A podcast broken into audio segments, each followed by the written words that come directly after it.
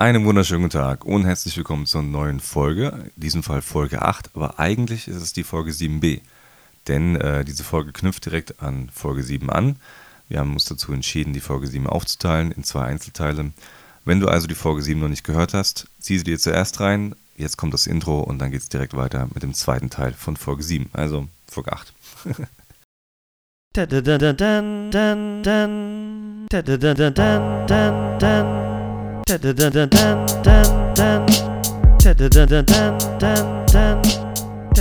Klappe die erste. Der Filmemacher-Podcast. Die Z6 und Z7 sind durchaus sehr, sehr spannende Kameras. Und ähm, ich bin noch spannend, noch eigentlich noch mehr gespannt auf die Panasonic äh, äh, S1 und S2, ähm, weil die ja auch so ein bisschen mit äh, Sigma und Leica zusammenarbeiten. Mhm. Und ähm, da wird sicherlich noch einiges kommen. Die haben auch einen neuen Mount. Äh, nee, nee, halt, der Leica-Mount, dieser S, S-Mount oder L-Mount, ich glaube L-Mount. L-Mount. Der ist, äh, den gab es schon länger, aber ähm, der hat auch diesen, die große Öffnung anscheinend. Und da bin ich sehr gespannt, was da auch Sigma jetzt dazu beisteuert. Weil äh, die Sigma-Objektive, die rocken ja. Also da bin ich schon schwer begeistert, muss ich sagen. Ja, da bin ich voll bei dir. Also jetzt die, die, die letzten Sachen, die du gesagt hast, äh, kann ich so unterschreiben. Ähm, ähm, was mich so ein bisschen an der, äh, das muss ich noch erwähnen, an der Nikon und an der Panasonic stört, sind die ähm, äh, XQD. Kartenslots, ah, ja. beziehungsweise Panasonic hat, glaube ich, äh, beides, SD und XQD, aber Nikon hat nur. nur einen und nur XQD. Wenn ich richtig, oder? Ich hat, weiß haben nicht, die zwei? Ich glaube, die hat auch zwei. Lass mich kurz gucken. Aber, aber wenn ich mich richtig erinnere, war, war das halt auch so ein Kritikpunkt, ähm, dass nur XQD-Speicherkarten gingen. Und ähm, wenn man sich mal die Preise von XQD-Speicherkarten anschaut, äh, dann ist das jetzt nicht gerade witzig. Da, das stimmt. Äh, da kann man aber auch äh, wieder anders das, das Ganze ins andere Licht setzen. Im Endeffekt das ganze Gehate, warum die Z6 und Z7 keine zweiten Cardslot haben und auch bei der EOS R wird das ja auch bemängelt, ist halt auch so ein Thema. Ähm, wie oft ist dir schon mal eine Karte kaputt gegangen, eine SD-Karte? Ähm, noch nie in meinem Leben. Das ist zum einen der Fall, dann bei mir auch noch nicht. Und ähm, außerdem, wenn du fotografierst, okay, kannst du zwei Kartenslots nutzen. Wenn zum Beispiel mit der A7 III, finde ich auch geil, nutze ich auch, gerade bei Hochzeiten, fotografiere ich immer auf beide Kartenslots. Auch bei der 5D habe ich immer auf beide Kartenslots fotografiert. Aber ähm, beim Film filmst du in der Regel nur auf einen Kartenslot. Ähm, mhm. Du kannst mit einer normalen DSLM und DSLR kannst du in keinen Fällen, egal bei welchem Hersteller, kannst du auf beide Kartenslots die gleiche Qualität äh, an Filmdaten schreiben. Was du machen kannst, ist zum Beispiel eine, eine Proxy-Variante, also eine, äh, mit einer schlechteren Qualität kannst du zum Beispiel bei der A7 III auf den zweiten Kartenslot äh, schreiben lassen. Aber ich gehe mal davon aus, dass das auch dann das Hitzeverhalten wieder beeinflusst, negativ. Aber ähm, ja, ansonsten gibt es äh, da keine andere Variante. Das heißt, wenn du hauptsächlich filmst, dann ist, soll der zweite Kartenslot für dich sowieso nicht relevant sein. Ähm, und generell muss ich ganz ehrlich sagen, wenn dir mal eine Karte ausfallen sollte, was vielleicht in einem von 100 Fällen der, ähm, der Fall ist, zum Beispiel wenn du eine, eine, billige Karte nimmst und keine hochwertige Karte, ähm, dann, ähm, selbst dann gibt es auch noch Möglichkeiten, die, die zu retten. Da gibt es auch Tools. Äh, ich glaube, jedes Mal, wenn man sich, glaube ich, so eine Sundisk-Karte oder sowas kauft, ist da hinten mhm. drauf so ein Code äh, für so ein Rescue-Programm. Dann kann, hast du da eine Vollversion von diesem Rescue-Programm, kannst damit Daten retten. Ähm, das habe ich schon mal mit einer Festplatte verwendet, Funkt, hat gut funktioniert. Und wenn das, wenn selbst, wenn selbst das nicht funktioniert, schickt die, schickt die Karte an Unternehmen, die sich auf Datenrettung spezialisiert haben. Die, die Leute bekommen äh, Daten raus aus Festplatten, die im, die im Kamin gelandet sind und verbrannt sind. Und selbst da kommen die, kriegen die noch die Daten irgendwie wiederhergestellt. Dann werden die das an von einer SD-Karte, die, die rein, ähm, rein mechanisch in vollem Zustand ist, vollwertig, ohne Schäden, werden die dann auch da die Daten retten können. Also dann gibst du halt mal 300 Euro aus, wenn es sich lohnt, wenn es halt eine, eine, eine, Hochzeit oder ein wichtiger Job gewesen ist, dann gibst du die einmal aus und dann hast du halt den, die Daten wieder. Und ansonsten ist die Wahrscheinlichkeit halt so gering, dass mal eine SD-Karte ausfällt. Das ist wieder der Punkt, der mich zur X, äh, XQD oder was um XQ, äh, oder wie auch immer die heißt, von Nikon ähm, bringt die sind zwar teurer, aber da ist wieder dieses Prinzip, was auch die Red hat. Ähm, dadurch, dass sie, glaube ich, nur von Sony hergestellt werden, haben die halt einen Standard, ähm, der sehr verlässlich ist, würde ich mal sagen, und der auch konstant in den Schreibraten und Leseraten bleibt, sodass du eigentlich nur hochwertige Karten dort bekommst und die, äh, was somit die Ausfallwahrscheinlichkeit halt ähm, wieder äh, reduziert. Natürlich ist es doof, SD ist der Standard und jeder hat irgendwo SD-Karten rumfliegen und der, der, der Zoom H4n zum Beispiel nimmt SD-Karten. Äh, es gibt so viele Geräte, die mit SD-Karten arbeiten, aber mhm. ähm, wenn die halt, wenn du halt das System nutzt und dann äh, da halt mal ein bisschen mehr investierst und hast halt eine gute XQD-Karte, wie die heißt, und dann ist auch wieder gut. Also ich sehe, es ist nicht so tragisch, da kann man sich schon mit irgendwie mit abfinden, auch wenn die ein bisschen teurer sind.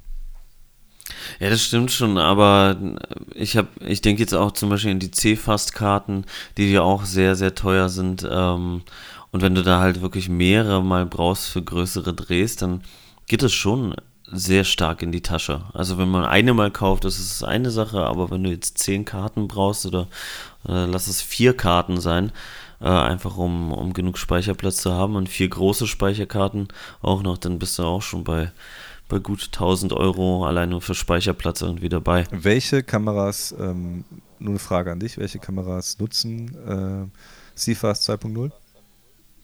Ähm, Blackmagic und äh, Canon C200 mhm. und die, ähm, na sag schon, die 1DX. Auch, ja. Und äh, Mark II. Ari Alexa Mini zum Beispiel. Ich glaube auch, ja. glaub auch die große Alexa nutzt, nutzt äh, CFast. Ähm, oder es gibt ein CFast-Modul, glaube ich, für die große Alexa. Ähm, genau. Und jetzt überleg mal, was für eine Preisklasse das sind, die Kameras. Ähm, oder welche, welche, welchen Anspruch diese Kameras haben und ob die, äh, die Jobs, die du mit solchen Kameras durchführst, ob die nicht auch entsprechend bezahlt werden, dass man sich einmalig äh, Karten für 1000 Euro kaufen kann. Das muss man halt auch im Verhältnis sehen, würde ich jetzt mal sagen.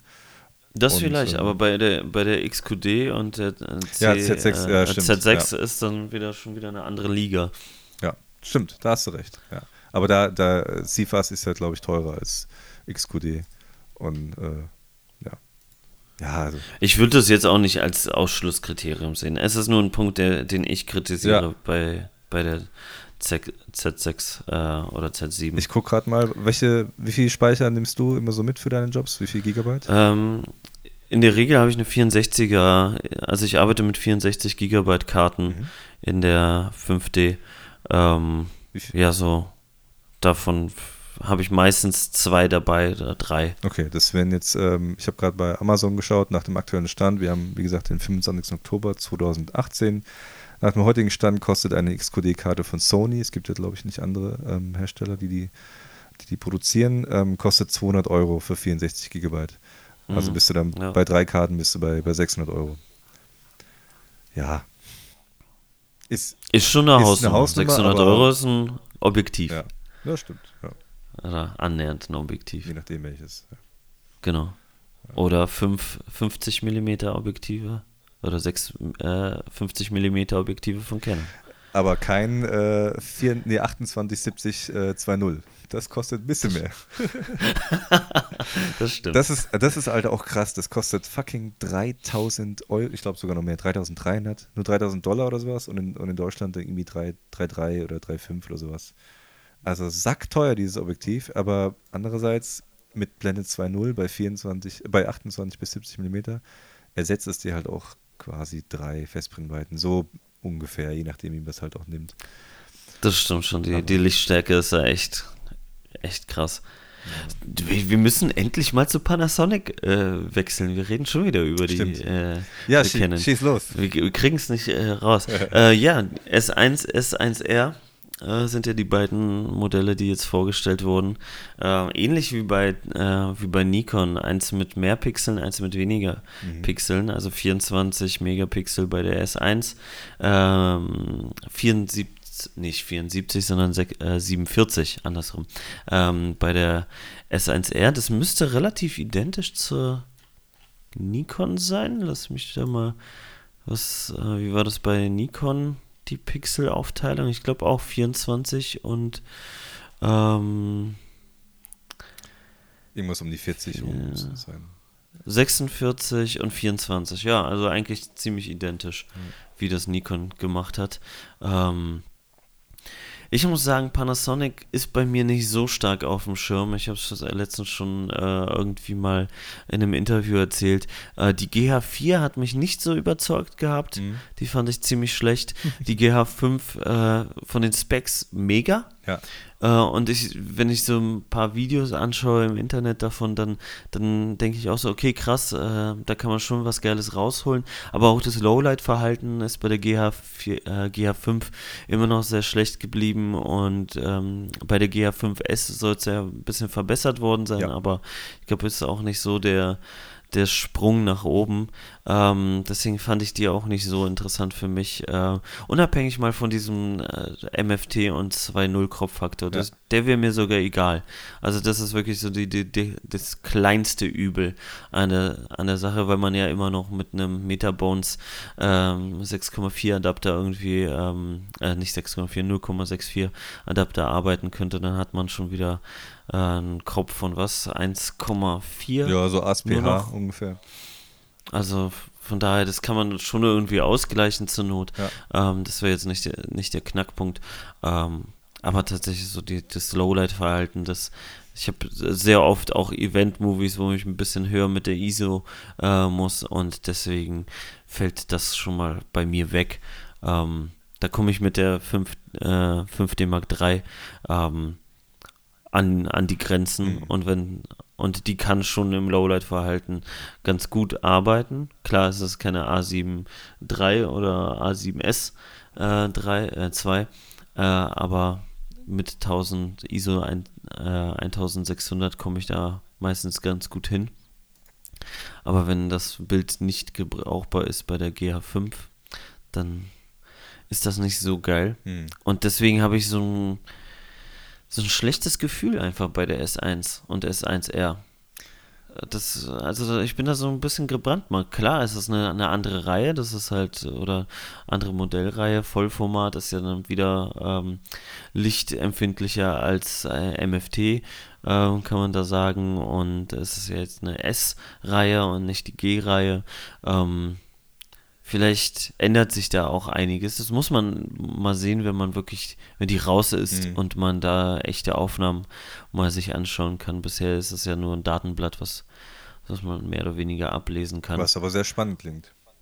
Das klingt auf jeden Fall sehr spannend. 4K 60 Frames, also da, wenn ich da mal rüber gucke ja. zu, zu den roten und den gelben, da, die können da auch, glaube ich, nur mit äh, 30 Frames. Wobei, warte mal, lass mich gucken. Also. Nee, die. Die Nikon kann doch mit 60 Frames hm, auch, auch, filmen, oder? Kann, kann gut sein. Ja. Stimmt, und die Nikon war auch in, in Full HD bis zu 120 Frames. Ja, aber GH5 kann äh, 180 Frames, glaube ich. 180 Frames. Und ähm, gut, die Frage ist halt, brauchen wir das oder nicht? Aber ähm, was halt bei der GH5 richtig gut ist, ich glaube, das ist so das Beste, was es äh, in der Hinsicht gibt, ähm, ist der, der Sensorstabilisator weil mhm. es eben ein MFT-Sensor ist, sprich der, der Sensor im, an sich im Gehäuse ist verhältnismäßig sehr klein und ähm, da, da kann man dann auch entsprechend viele mechanischen Teile außen rum bauen, die das Ding richtig schön stabil halten und, und auch mal hier und drehen und, und wackeln und machen und tun. Und das kann das Ding unfassbar gut. Also da kann keine Vollformat DSLR und DSLM auch mithalten. Ähm, aber, was ich, was beziehungsweise aber, als Schlussfolgerung könnte man eigentlich aber auch sagen, weil die äh, Panasonic S1 und S1R ähm, so unfassbar, was heißt unfassbar, also so große Bodies haben, also größer als alles andere, was, was in der Hinsicht auf dem Markt ist, könnte es, mehr, könnte es aber auch sein, dass der Bildstabilisator, weil er eben dann noch ein bisschen mehr Platz hat in diesem großen Body, ähnlich ist wie an der GH5. Und das wäre halt mhm. richtig, richtig gut. Und es gibt auch noch ein anderes Gerücht über RAW-Video und da steht halt hier zum Beispiel Panasonic S1 und S1R could have RAW Video External Recording. Was ich mir auch gut vorstellen könnte, theoretisch. Das wäre ziemlich geil. Also das, das macht es dann wiederum sehr spannend. Also ich bin offen dafür, mir die auf jeden Fall anzuschauen, werde mich da nicht verschließen vor, mhm. ähm, nur weil ich jetzt das schlechte Gefühl habe von der GA4 und GA5. Ähm, aber ja, Ich bin sehr, sehr gespannt. Wir hatten noch. Def definitiv. Möchtest du noch weiter zur äh, Z6 und Z7 sprechen und zur Panasonic oder willst du das abschließen? Weil dann würde ich noch, noch einen anderen Hersteller an, ansprechen, den wir noch nicht hatten. Äh, hau den nächsten Hersteller. Wir haben sehr viel über Canon gesprochen, wir haben sehr wenig über Panasonic und Nikon. Äh, es möge uns verzeiht sein, ähm, dass wir jetzt diese beiden Kameras so äh, klein gehalten haben. Wobei wir immer sehr viel verglichen haben ja. zwischen allen drei Kameras oder, oder so. Und zu Panasonic kann man noch nicht sehr viel sagen. Ja, ähm, ja Z6 haben wir die, den Auto, das Autofokus-Problem angesprochen. Ähm, ansonsten. Das Handling von der Z6 ist halt gigantisch gut. Und äh, um noch was Positives zu Sony zu sagen, Lowlight-Verhalten an der A7 III ist, ist äh, also ich bin, bin blown away. Im Vergleich zur 5. Mark IV, die ich davor hatte, ist die A7 III selbst mit S-Log 2 unfassbar gut im, im Lowlight-Verhalten. Das ist schon krass. Da kannst du selbst mit ISO, mit locker ISO 32.000 oder sowas, kannst du da problemlos noch was rausholen. Und äh, wenn es zu arg rauscht, dann nimm Need-Video und äh, leg einen Denoiser drüber und dann mhm. geht es auch wieder. Also schon geil. Ja, aber was ich noch sagen wollte, äh, ja. welcher Hersteller, den, den wir noch nicht hatten, der jetzt nicht unbedingt für seine Fotokameras bekannt ist, ist. Ja, ich glaube, ich weiß, was kommt. Black Magic Design. Ja, ich wusste es. ja, was sagst du dazu? Die Pocket äh, Cinema Camera 4K unglaublich spannende Kamera. Und wenn man jetzt nicht auf Foto aus ist und keine, äh, keine Allrounder sucht, ist es, glaube ich, die Kamera, die hier das Rennen machen würde. Es ist kein Vollformat, mhm. das muss man jetzt dazu sagen. Deswegen ist der Vergleich mit, den, mit der R und der Z6 oder sowas und der S1 vielleicht ähm, auch schwer oder hinkt oder lässt sich eigentlich gar nicht ist vergleichen. MFT, oder? Aber äh, ist MFT, ja. genau. Und ähm, 4K, 60 Frames intern. Ähm, ProRes. Oder 60 Frames ProRes. Mhm. Ähm, RAW-Aufzeichnung möglich. Mhm. Also Fotos soll sie wohl nicht so gut hinbekommen. Also man kann auch damit Fotos machen. Da gibt es extra einen Button äh, oben auf dem Buddy, ähm, wo eine kleine Fotokamera drauf ist. Wenn man den drückt, wird ein Foto geschossen. Ähm, ich kann mir vorstellen, dass das nicht so gut ist. Ja. Ich fand auch die Fotos zum Beispiel bei der GH4 ähm, fand ich äh, sehr, sehr schlecht. Also unabhängig mal von den Videoaufnahmen, aber ich hatte das Gefühl, dass die GH4 mehr fürs Filmen gemacht worden war als fürs äh, Fotografieren, obwohl es eigentlich eine Fotokamera ist. Und hier ist es auch definitiv so. Das ist jetzt eine Videokamera, äh, klar, ähm, und die ist auch für Video ausgelegt. Dass man Fotos machen kann, ist eigentlich nur so ein kleiner Boni. Ähm, ähm, genau. Ich habe die ja schon auf der äh, NAB 2018 in Las Vegas gesehen. Mhm. Da war es sehr interessant, weil ich schon vorher da war und dann große Plakate äh, am, an der Messe schon hingen und da wusste man, okay, die Blackmagic Pocket kommt jetzt, wird jetzt vorgestellt, geil. Äh, und da hatte ich die auch schon in der Hand. Und ich finde, Sie ist eine unglaublich hässliche Kamera. Echt? Also ich finde sie, ich finde sie wirklich sehr, sehr, sehr hässlich vom, von der Optik. Ähm, sie liegt aber dennoch in der, gut in der Hand, hat ein riesengroßes Display hinten, Zoll. was sehr geil ist. Mhm. Ähm, also das muss man jetzt mal auch sagen. Schau, schau dir mal andere Kameras an. Ja. Also jetzt wirklich diese DSLMs, das ist ja ein Witz im Vergleich, ähm, was den Display angeht. Klar, kein Klappdisplay, dann da könnte man wieder sich aufregen, äh, warum kein Klappdisplay, äh, bla bla. Ähm, ja, welche Filmkamera hat denn intern eingebauten Klappdisplay? Ja, gut, aber klar, diese Black Magic und sowas, die sind ja direkt zum Klappen, aber wenn einer hinten verbaut ist, dann, dann wird der selten ausgeklappt. Mhm. Ähm, Cinema Pocket Kamera. Ich muss selbst nochmal mein Datenblatt mir mal Ich habe es gerade vor mir. Ja. Also was, was natürlich ins Auge sticht, ist der Preis von 1300 äh, Dollar. Das ist, also was du für den Preis bekommst, generell bei, bei Blackmagic, ist unfassbar. Wahnsinn. Und man muss dazu sagen, ähm, Blackmagic hier DaVinci Resolve ja. in der Vollversion ist mit dabei. Ne? Mit Resolve kannst du inzwischen Dinge tun, das ist, das ist krass. Also das ist ein unglaublich äh, mächtiges Tool.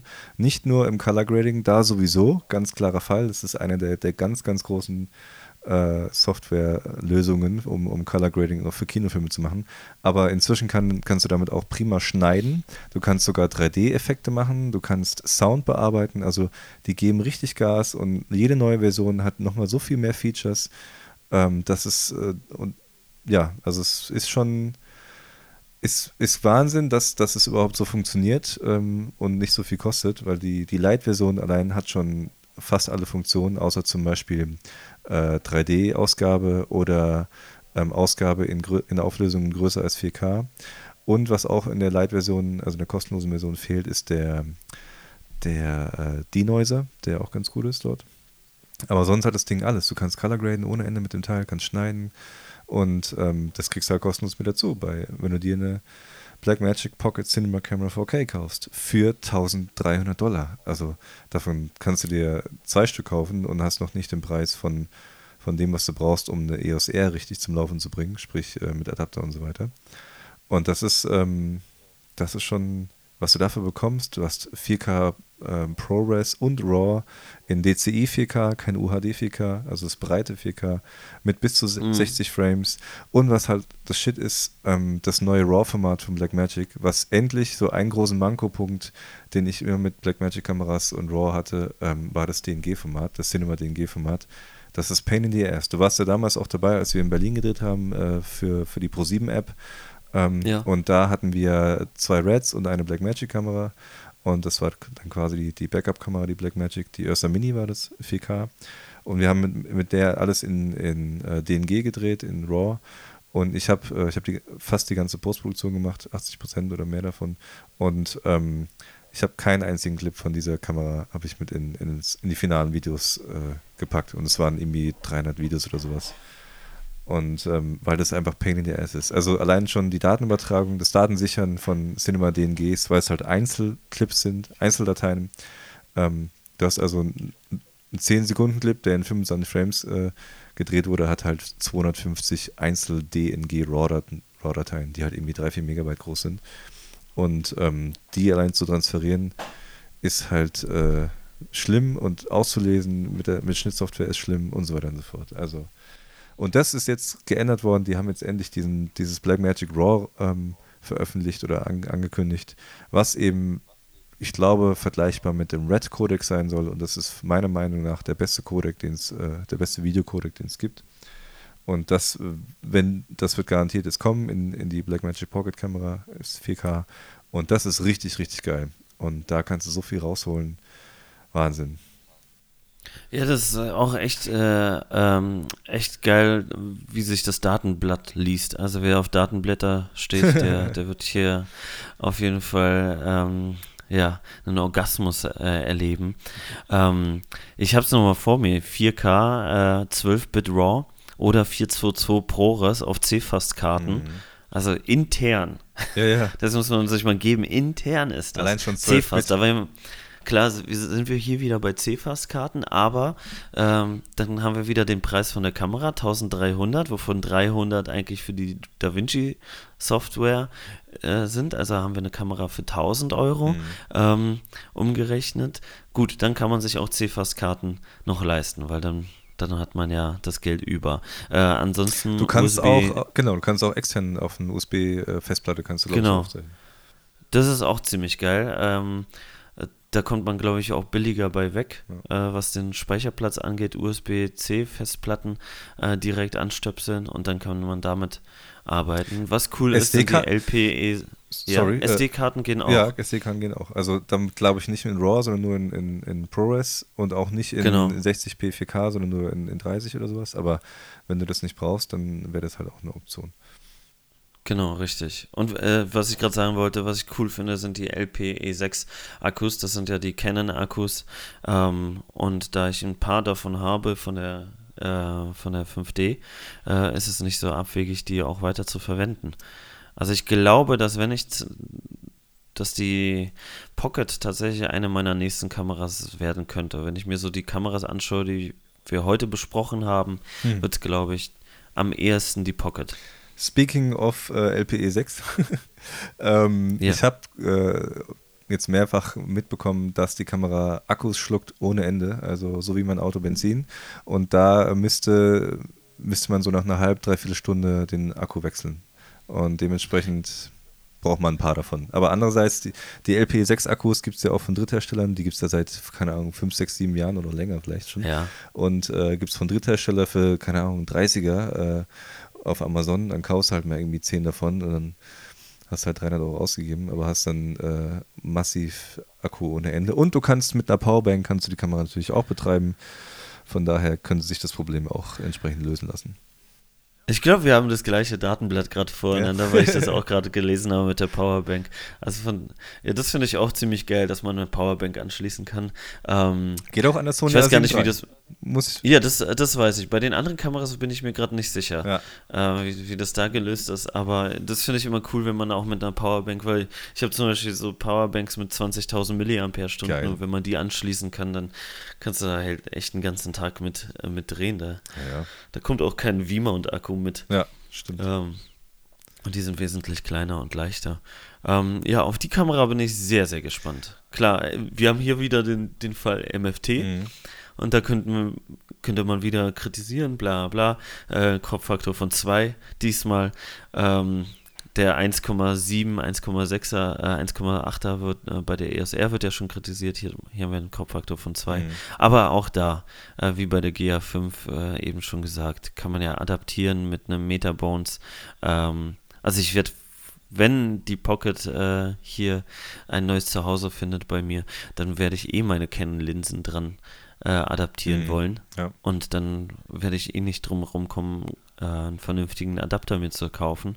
Ähm, von daher ist der Metabones oder ein Speed Booster äh, sehr, sehr naheliegend. Und bez äh, bezüglich Lowlight, ähm, im Vergleich jetzt auch zu Ken zur äh, GH5 von Panasonic, die äh, Blackmagic Pocket Cinema Camera 4K hat auch äh, Dual ISO, das heißt, du kannst die, die native ISO-Empfindlichkeit ähm, kannst du wechseln auf äh, zwei Werte, einmal für tagsüber, einmal für nachts, sodass du nachts äh, gutes Lowlight-Verhalten hast mit wenig Rauschen. Und das, was ich bisher an, an Sample-Footage äh, auf YouTube gesehen habe, ist tatsächlich sehr gut verwertbar und macht wirklich einen guten Eindruck. Also äh, Bildqualität ist an der Kamera wirklich top-notch, äh, gerade zu dem Preis absolut gigantisch. Ja, das, das wäre halt wirklich so ein Punkt für mich, äh, dass ich de, das Lowlight-Verhalten auschecke. Ähm, wie das dann für, für meine Einsätze funktioniert. Und äh, ein ganz wichtiger Punkt ist auch, ähm, jetzt ist es mir gerade entfallen. Jetzt weiß ich gerade den zweiten okay. wichtigen Punkt. Es, so ein, ein winziger Nachteil wäre, dass man zum Beispiel eine Adapterplatte braucht, um, den, äh, um das Gerät auf einen Ronin S zu packen, weil die einfach zu breit ist, die Kamera. Durch diesen 5 Zoll äh, Display, der halt riesig ist, ähm, mhm. das, das, das, Display ist sicher mega gut, ähm, abgesehen davon, dass es äh, ein bisschen zu dunkel ist, glaube ich. Also bei direkter Sonneneinstrahlung soll es nicht so gut ablesbar sein. Aber abgesehen davon hat Blackmagic immer geile Displays, gerade fürs Focus Peaking. Da ist die A7 III ist halt Pain in the Ass dafür. Da kannst du, da denkst du, es ist scharf und weil das Auge halt so ein bisschen rot, wenn du es halt rot eingestellt hast, das dann schön grisselt. Aber mhm. ähm, dann, dann ziehst du den Fokusring einen Millimeter weiter nach äh, links oder rechts und dann ist auf einmal alles rot am Krisseln, weil, also auch wenn es auf fein oder egal wie du es einstellst, weil das Display hat einfach so eine schlechte Auflösung und verfälscht auch die Bilder. Also auch wenn ich wenn ich fotografiere damit, ein Proper-Shooting oder sowas und ich habe ähm, Hauttöne, die werden teilweise so komisch kontraststark dargestellt, obwohl ich kein Profil drauf habe und so weiter. Also ich habe wirklich schon alles probiert. Das liegt halt wirklich am Display. Das ist halt einfach ein schlechtes Display, aber es ist schön hell. Und das hat die äh, Cinema Camera von Blackmagic leider nicht, dass sie ein helles Display hat. Aber dafür kann man alles gut ablesen.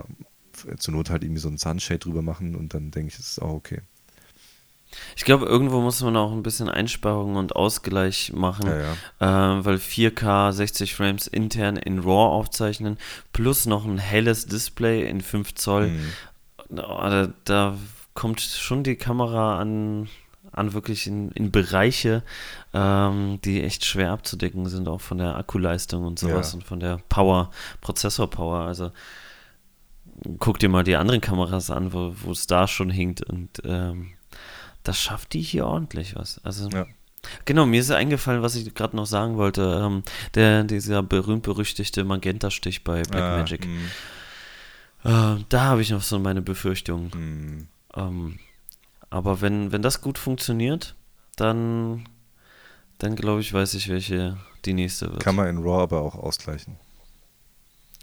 Ja, gut, aber die, will ich alles in RAW filmen? Nee, das stimmt. Aber äh, soweit ich das verstanden habe, ist ähm, ProRes und RAW von der Qualität her doch relativ gleichwertig. Ähm, also anscheinend spuckt die Kamera auch äh, RAW-Daten aus, die äh, ähm, ProRes-Daten aus, die, die einen sehr großen Dynamikumfang haben, mit dem man auch noch gut äh, arbeiten kann. Hm. Aber gut, ich glaube, dass äh, ich, ich hoffe, dass die das, also eigentlich sind die Farben bei Blackmagic immer geil. Ähm, und diese, diesen Tint, äh, den, den man auch in der ähm, Ursa Mini hat, der da bekannt ist, auch gerade auch mit den Mhm. D-Filtern und so, ist, äh, denke ich, mit ein, zwei Klicks äh, wieder ein bisschen behebbar. Die, die, äh, die Red hat auch einen, einen leichten Farbstich in, ins Grünliche. Da muss man ein bisschen Grün rausnehmen, minus, minus 10 Tint äh, rausnehmen und dann, nee, äh, ins, ins Lilane, so rum. Und dann nimmt man minus 10 Tint raus und dann, ähm, dann geht es wieder. Und ja, Ja, bei Sony ist es ja auch. Ähm, oder du hast gerade von der Red Ja, gesprochen. genau, ja. Richtig? Ja, bei Sony hat ja auch so einen grün, grünlichen Stich. ja. Man, man passt alles immer an den Ken-Look an, oder? Hm. Also Ken ist irgendwie so der, diese. Ey, Es gibt, muss man mal ehrlich sein, also was Hauttöne angeht und Farben, Ja. äh, Out ist of the box. halt Ken. Ja. Out of the box. Es gibt, äh, es gibt für Sony sogar ein LUT, das du einspielen kannst, oder so, ein- so ein, so ein Picture Profile, den, den kannst, du, kannst du einspielen auf die Kamera, das den EOS HD Look imitiert. Also es gibt tatsächlich, äh, es hat, hat ein Hersteller, hat sich das, äh, hat da irgendwie so, so ein Profil erstellt und das kannst du einspielen, um die Canon-Farben zu bekommen. An der A7. Hast du das gemacht? Ich hab's noch nicht, was das kostet irgendwie ein Huni oder sowas. Aber Okay. äh, soll wohl sehr geil sein. Und dann hat man auch endlich eine geile Kamera wie die A7 III mit den geilen Farben von Canon. Aber ja, das ist halt auch wieder so ein Thema. ich glaube, ähm, nochmal um auf die Blackmagic zurückzukommen, Ja. das einzige große Punkt, äh, das, das einzige große Punkt, ähm, der einzige große Punkt, ähm, der einzige große Nachteil, den die Kamera mit sich bringt, sofern man mit allen anderen Dingen sich irgendwie arrangieren kann, also MFT und äh, Akku und so weiter. Ich glaube, der größte Nachteil für mich ähm, wäre beim Film, dass der Autofokus nicht, nicht wirklich verwertbar ist. Also du musst manuell fokussieren mit dieser Kamera. Wenn du dich damit, damit arrangieren kannst, geil, beste Kamera quasi. Aber wenn du äh, schon Bock hast, einen Autofokus zu nutzen, gerade auf dem Gimbal oder sowas, dann solltest du dir zweimal überlegen, ob die Blackmagic die richtige Kamera ist für dich. Das stimmt, da gebe ich dir vollkommen recht. Ähm, ich überlege auch sehr, sehr viel über das Thema Autofokus, wie sehr ich das gerne hätte. Ich habe ich hab mal mit der 1DX äh, Mark II gefilmt, mit dem Dual-Pixel-Autofokus und war einfach hin und weg, äh, weil der immer gestimmt hat Mhm. oder zu 99 Prozent immer da saß, wo ich ihn auch haben wollte. Ähm, in der Regel filme ich aber sehr viel mit der 5D Mark III, die ja bekanntlich keinen äh, Videoautofokus hat oder keinen, der nachzieht und erst recht keinen der äh, Dual-Pixel-Autofokus. Und auf dem Zion Crane 2 kann ich den ähm, mit dem äh, Focus Wheel Ja, ja. steuern. Das wäre natürlich geil, wenn ich das auch mit der, mit der Pocket könnte. Wobei da gibt es ja auch diese Focus ähm, ähm, Also- Follow-Focus-Adapter Ja. für bei, bei Zion Crane. Ähm, und da, damit kann man ja das auch. Nö, die mittlerweile ähm, sowas? Kriegst du. Ich glaube, wenn du jetzt äh, den Zion Crane 2 kaufst, also irgendwas habe ich letztens gesehen, 650 Euro kostet der Zion Crane 2 und da ist dieses Focus Wheel, äh, Follow Focus äh, Ding schon mit dabei. Geil. Geil. Also es ist echt krass. Also das ist eine, natürlich Kampfansage äh, an DJI. DJI. Mhm. Ähm, wie das jetzt mit dem, mit dem äh, hier, wie heißt der, WeBill Lab, ähm, also der Crane 3 Mhm. und dieser Crane 3 Mini, nenne ich ihn mal jetzt einfach, äh, sein wird, weiß ich jetzt noch gerade nicht. Auf der äh, Fotokina konnte ich mir. Warst du am äh, Zion-Stand? Ja, äh, Markotech hat ja auch ähm, von Sion Crane und noch von anderen äh, ich weiß nicht, da war noch so ein, so ein größerer, da kannst du eine FS7 oder sowas draufpacken. Der hat auch der hat ja. eine ähnliche Form gehabt wie der Cyan Crane 3 oder Cyan Crane, wie auch immer. Ähm, also dieser mit dieser so, äh, keine so Ahnung, Griff nach hinten so bisschen, und so. Ja, genau. So ein bisschen wie so ein Raumschiff, genau. und ähm, ja, also äh, auch sehr spannend, aber also im Endeffekt, ähm, das kann man eigentlich fast schon auf alles übertragen. Also ich bin der Meinung, dass egal welchen Gimbal du kaufst, der für deine Kamera gemacht ist, ist natürlich klar, dass du keinen mit einem ähm, Xeon Crane V2, der halt nicht so viel trägt, ähm, da, dass du da keine Red rausspannen kannst, ist logisch. Aber wenn du dir einen Gimbal kaufst heutzutage, der für das Gewicht und, und so weiter von deiner Kamera, die du nutzt, äh, gemacht ist, darauf ausgelegt ist, dann kannst du, egal welchen Gimbal du heutzutage kaufst, kriegst du gute Ergebnisse raus. Das, der Rest, das sind die letzten 20 Prozent, die halt vielleicht noch die Software ausmachen oder Preis oder Verarbeitung und so weiter, Akkulaufzeit. Aber sonst alle Produkte sind geil. Das gleiche kann man eigentlich auch zum Thema ähm, Kameras sagen. Jetzt ist bei weitem mit gigantischem Abstand die beste Zeit, um sich eine Kamera zu kaufen. so, so, so geil gab es noch nie eine Auswahl an Kameras. Jetzt hast du so viele Möglichkeiten mit, an Vollformatkameras, an Kopfkameras, an MFT-Kameras, an Objektiven, an, an Lösungen, an Systemen und so weiter. Du hast so viele Möglichkeiten zu so einem fucking günstigen Preis. Das ist schon fast unverschämt, wie günstig die Kameras sind und wie viel sie liefern für diesen wenigen Preis. Und ähm, von daher, das muss man halt auch so ein bisschen mit einbeziehen, denke ich. Ja, das stimmt. Und Weihnachten steht ja vor der Tür und ich gehe geh davon aus, dass da noch äh, ein bisschen am Preis was äh, sich tun wird. Ja. Und äh, worauf ich vorhin, äh, oder was ich vorhin schon angesprochen hatte, Sony, ähm, Gerüchten zufolge, wird dieses Jahr auch noch eine neue Kamera rausbringen. Und zwar, ähm, so wie es ausschaut, nicht die A7S3, okay. aber die, ähm, ich weiß die nicht, was das Modell ist. Genau, die ah. A6700 oder A7000. Man weiß nicht so richtig, wie sie heißen wird. Äh, Gerüchten zufolge soll es aber sozusagen eine kleinere Version der A9 äh, werden. Krass. Also vom Formfaktor soll sie sich auch ein bisschen verändern ähm, und deutlich stärker sein als die A6500. Ja. Ähm, viel ist dann noch nicht bekannt, aber angeblich noch vor Weihnachten. Naja. Würde sich anbieten. Ja, ich glaube, was ich nicht glaube, ist, dass tatsächlich dieses Jahr noch eine A7S3 rauskommt. Ganz einfach aus dem simplen Grund, äh, die wollen was Geiles raushauen und die sind jetzt nicht im Zugzwang. Also nach den, nach den Vorstellungen von Nikon und Canon äh, kann sich Sony wirklich zurücklehnen und sagen, alles klar, A7 III, das reicht erstmal, das kann ruhig, äh, das kann problemlos mit den anderen Kameras aufnehmen und wir können uns noch ein bisschen äh, Zeit lassen mit der A7S3. Also denke ich einfach mal. Ja, das stimmt. Und ähm, so weit sind die nächsten Messen auch nicht entfernt, äh, die sich anbieten würden, um sowas zu releasen. Die CP Plus im, im Ende Februar, glaube ich, in Japan oder die NAB, wobei die NAB ja eher fürs, fürs Filmen ist. Ja. Aber dann kommt schon wieder im Mai die nächste Fotokina. Genau. Ähm, Was hältst du eigentlich, von daher. Um, ich wollte es eigentlich am Anfang bringen, aber wir können es auch gerne jetzt noch yeah. abhandeln. Was hältst du eigentlich von dem Umschwung äh, der Fotokina. Also die, die, ich war auf der ersten Fotokina irgendwie vor sechs Jahren oder sowas und da war sogar noch Red mit da, hat einen Eigenstand gehabt. Und irgendwie habe ich das Gefühl, dass es jedes Jahr kleiner wird. Und mit diesem jetzt, äh, mit diesem Umschwung, dass es nicht mehr alle zwei Jahre stattfindet. Und ursprünglich war es ja anscheinend mal die, groß, die größte Fotofachmesse weltweit.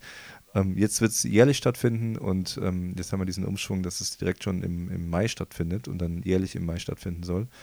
Ähm, was hältst du davon? Wie ist da deine Meinung dazu? Also ich finde das Ganze sehr, sehr fragwürdig. Ich hoffe, dass da ein paar kluge Köpfe ähm, im Büro saßen und sich wirklich Gedanken gemacht haben und äh, vielleicht sich wirklich was Gutes dabei gedacht haben, das in den Mai zu legen und auch jährlich. Ich habe so die Befürchtung, dass es äh, den, äh, dass die Fotokina den Throntitel verlieren wird mit der größten Fotomesse der Welt. Mhm. Ähm, dadurch auch, wie du gerade schon gesagt hast, ich habe das auch beobachtet, die, ähm, die Verkleinerung der Messe von Jahr zu Jahr. Ich, ich erinnere mich noch an 2016 das letzte Mal. Ähm, die war wesentlich größer und da war auch zum Beispiel das Videothema viel, viel stärker ausgebaut. Also es war so gefühlt halb Fotografie, halb Videografie-Messe. Mhm. Äh, die ganzen großen Hersteller waren auch mit dabei gewesen. Also ich auf jeden Fall Black Magic hatte einen Stand, stimmt, Atomos war dabei, dabei und sowas. Die haben dieses Jahr komplett gefehlt. Selbst also, Adobe hat keinen einzigen Stand gehabt.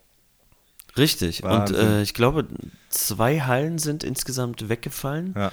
Und zwei Hallen sind das sind riesige Hallen. Ja, ja. Da passen ja viele Stände rein. Also dementsprechend kann man sich ausrechnen, dass da halt das Ganze geschrumpft ist. Ähm, ich bin ja nicht so viel über die äh, Fotokina gelaufen, aber das, was ich mitbekommen habe und gesehen habe, habe ich selbst ge gemerkt, okay, das, das ist die, dieses Jahr wirklich kleiner geworden und ich befürchte, dass wenn sie jährlich kommt, es noch kleiner mhm. wird, weil einfach Standpreise schon recht hoch sind und wenn man als Hersteller dann noch die ganzen anderen Messen mitnehmen möchte, wie CP Plus und ähm, Photo Adventure oder wie sie noch alle heißen, da gibt es ja mittlerweile auch sehr viele Messen, ähm, die interessant sind für die diverse Hersteller. Wenn man die alle mitnehmen möchte und immer diese Standpreise zahlen muss, dann überlegt man sich das schon äh, zweimal, wo man dann wann hingeht und vielleicht behalten es die Hersteller einfach bei, dass sie trotzdem alle zwei Jahre erst nur auf die Fotokina kommen. Ja. Dementsprechend haben wir dann einmal eine leere Fotokina und dann eine volle Fotokina. so ein Stand einmal und dann so wieder 300 Stände, genau. nee, keine Ahnung.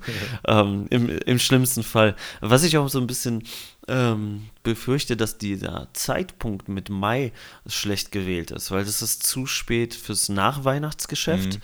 und zu früh fürs Vorweihnachtsgeschäft. Und ob das nicht auch so ein Punkt ist, der vielleicht äh, den Herstellern nicht so ganz in die, in die Karten spielt. Mhm. Weil warum soll man dann da etwas releasen? Und es gibt sehr viele andere Messen, die im ungefähren Zeitraum sind. Ich glaube, äh, wir haben die NAB, wir haben die CES, äh, die ja auch als Technikmesse und wo auch sehr oft äh, Fotosachen gezeigt werden. Mhm. Ähm, klar, ja, die CP Plus ist ein paar Monate früher. Ähm, okay, im September hatte man immer die IFA und die IBC als Konkurrenten.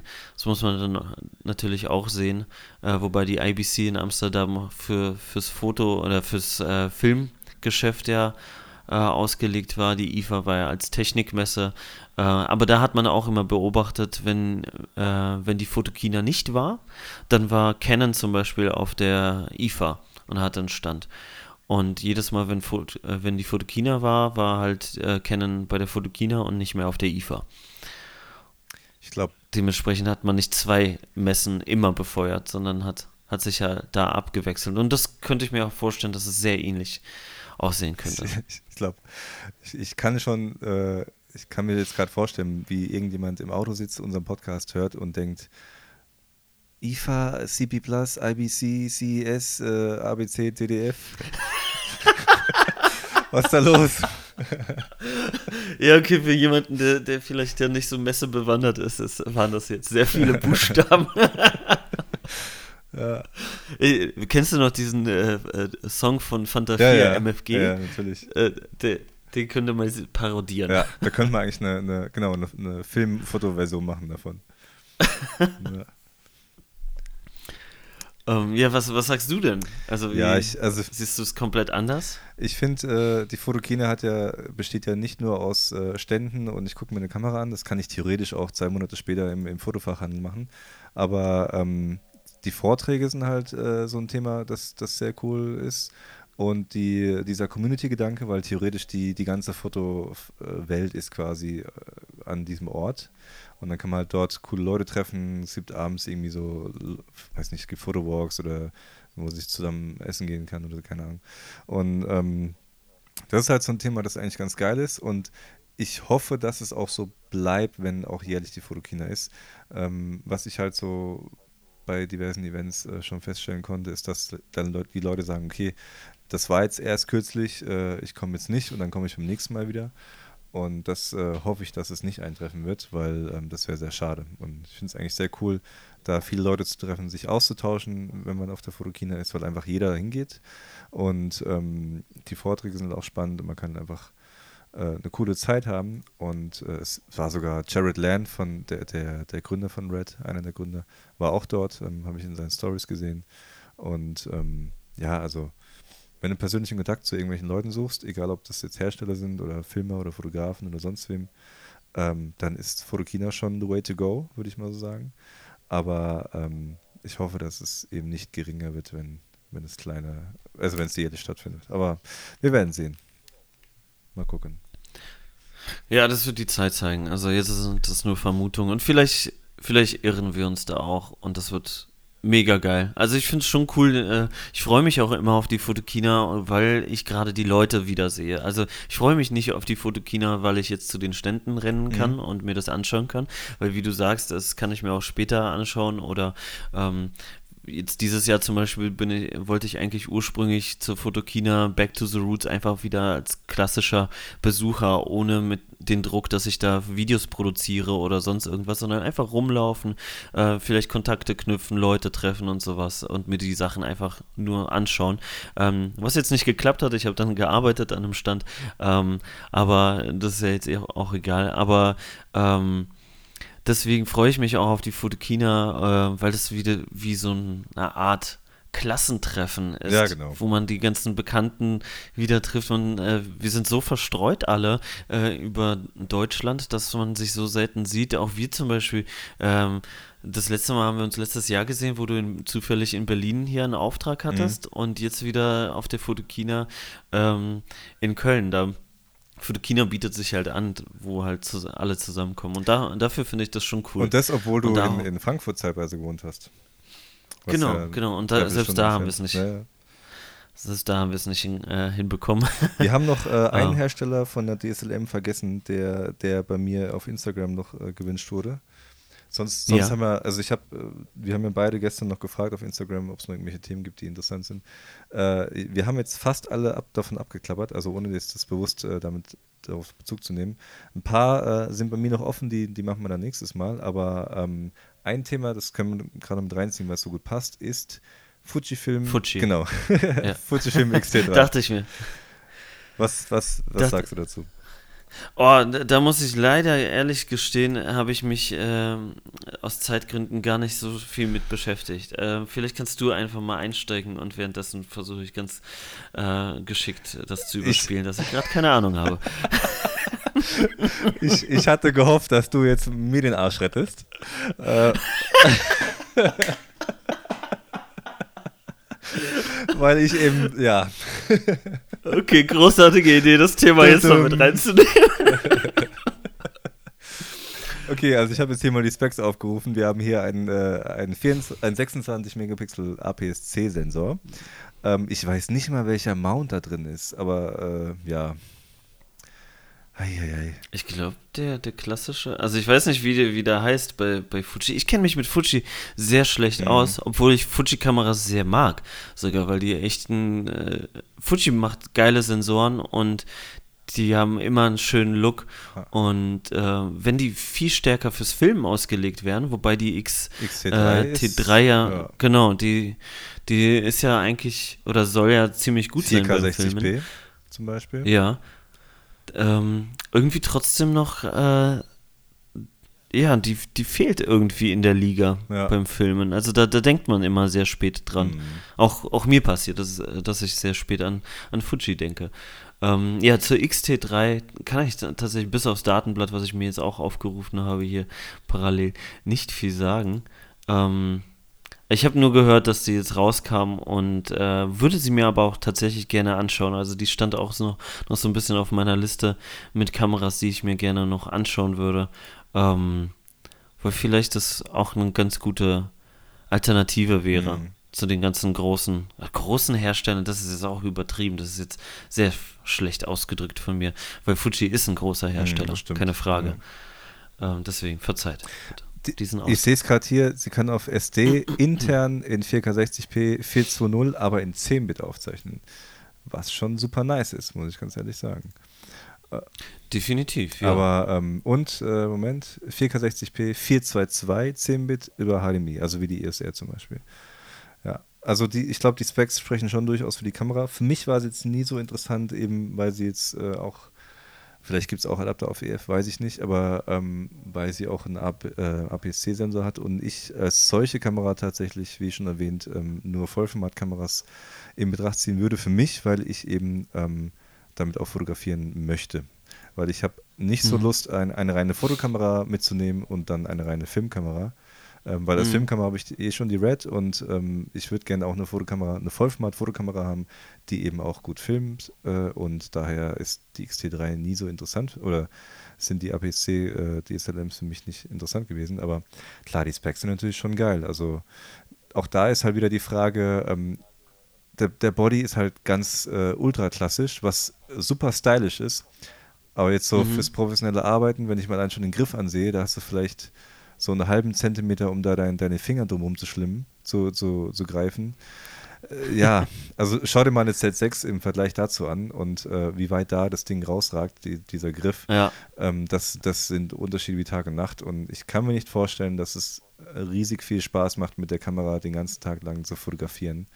Ähm, oder zu filmen, wobei beim Filmen vielleicht auch eher ein äh, Stativ oder ein, ein Gimbal zum Einsatz kommt und dann man gar nicht die die Hand an der Kamera hat, aber dennoch, ja. Also ich weiß nicht, das muss jeder halt für sich selbst entscheiden. Für mich wäre es jetzt keine Kamera, allein schon wegen der Sensorgröße, aber die macht, die ist sicherlich äh, hardwaretechnisch äh, einsame Spitze, bin ich mir ziemlich sicher. Ja, auf jeden Fall. Also die, hier auch die Technikliste äh, äh, liest sich sehr gut. Und ich finde auch preislich ist die sehr gut angesiedelt. 1,6 bei Amazon. Ja, also das, das ist okay. Ja. Das ist auf jeden Fall okay. Ähm, Finde ich ein fairer Preis. Ähm, und für die Specs, also ich, ich, lese hier auch Ultra HD 4K 60 Frames F-Log. Das ist ja auch die, dieses Log. Ähm, äh, Profil von Fuji. Da würde mich ähm, mal so auch interessieren, welche native ISO das hat. Weil bei, das bei, bei Sony, bei S-Log 2 ist halt immer so ein bisschen blöd, native ISO ist 800. Da musst du halt schon entweder stark abblenden oder ND ver verwenden. Bei Canon mhm. äh, C-Log ist native ISO 400. Das ist auch noch so ein, ich meine, es ist immer eine Blende, die du dir sparst. Mhm. Ähm, und ähm, ja, bei, bei, äh, bei Dings hast du ja das Dual ISO bei der Blackmagic. Das sind jetzt auch so Sachen, die, die siehst du nicht auf, dem, auf der Specklist, ähm, aber die sind durchaus relevant für deinen Workflow und äh, jeder muss halt für sich entscheiden, ist die Kamera für meinen Workflow sinnvoll oder eben nicht. Und ja. da zählen halt auch äh, solche Dinge mit dazu. Ja, definitiv. Äh, ich versuche gerade hier parallel nochmal ähm, die native ISO herauszufinden, aber jetzt so auf die Schnelle sehe ich das gerade auch nicht. Mhm. Ähm, nee, kann ich leider nichts zu sagen.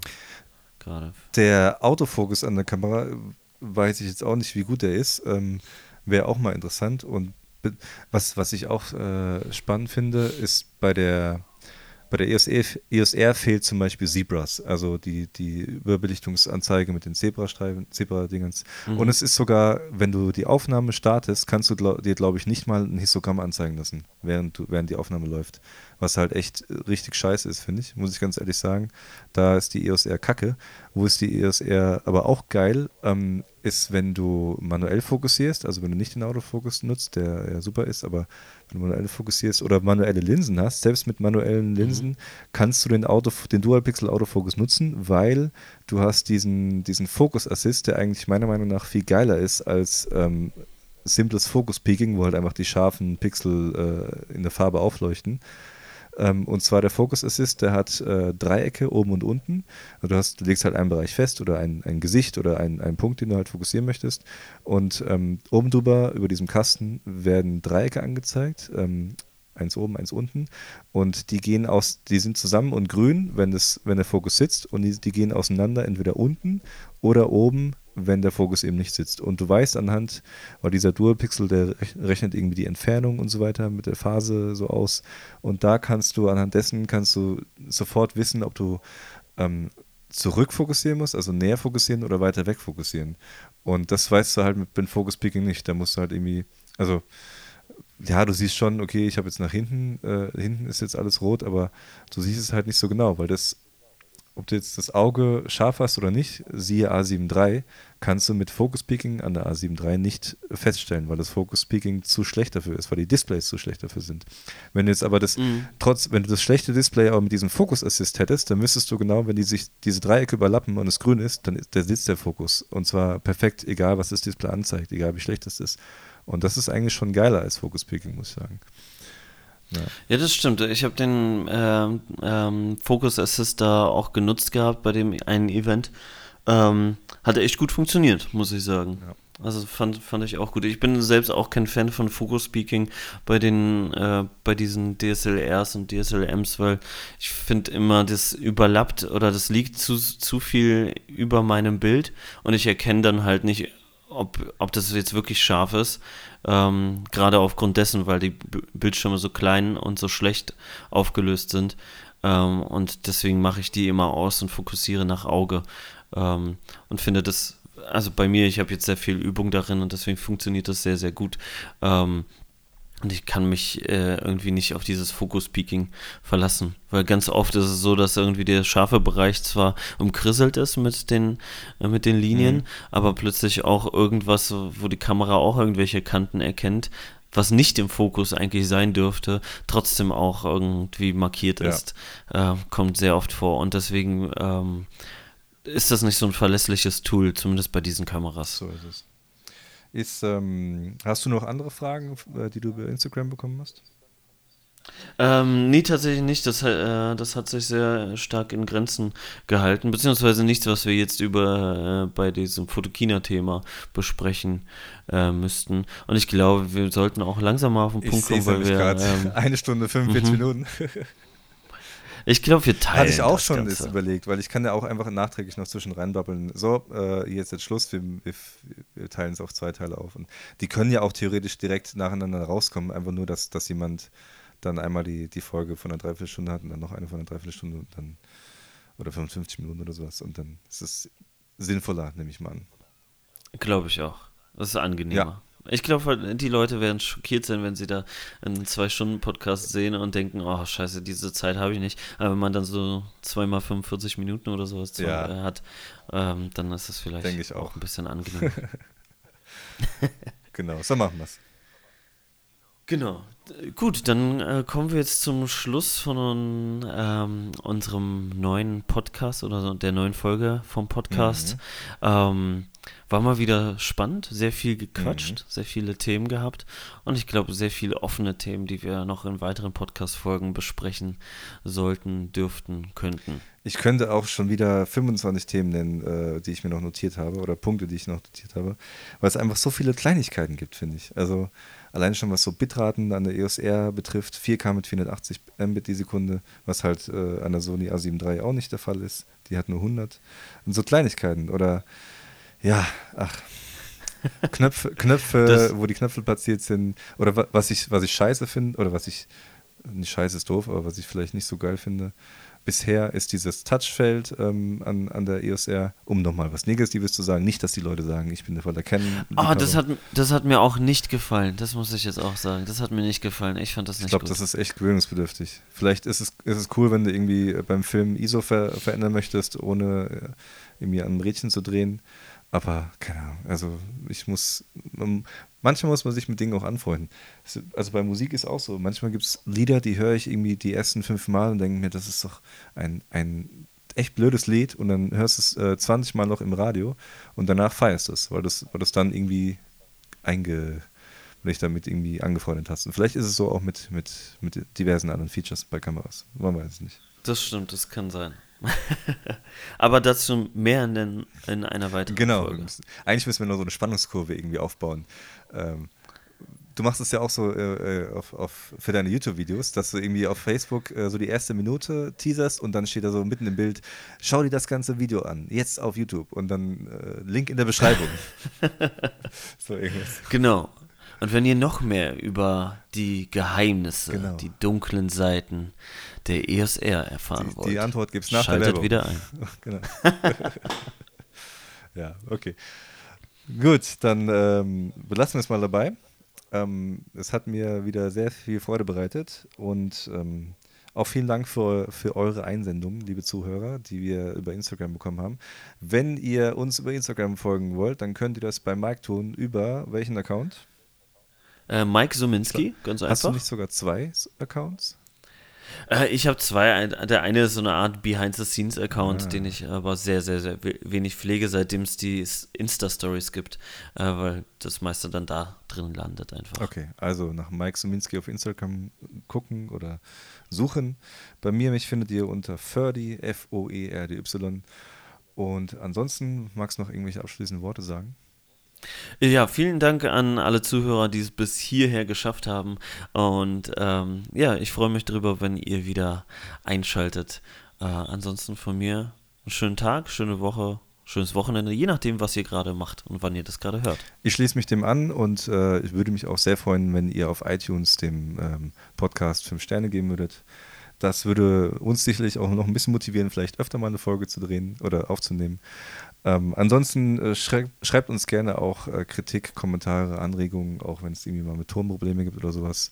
Ähm, oder wenn ihr euch Themen wünscht oder wenn ihr euch einen Gast wünscht, ähm, mit dem man vielleicht mal sprechen soll.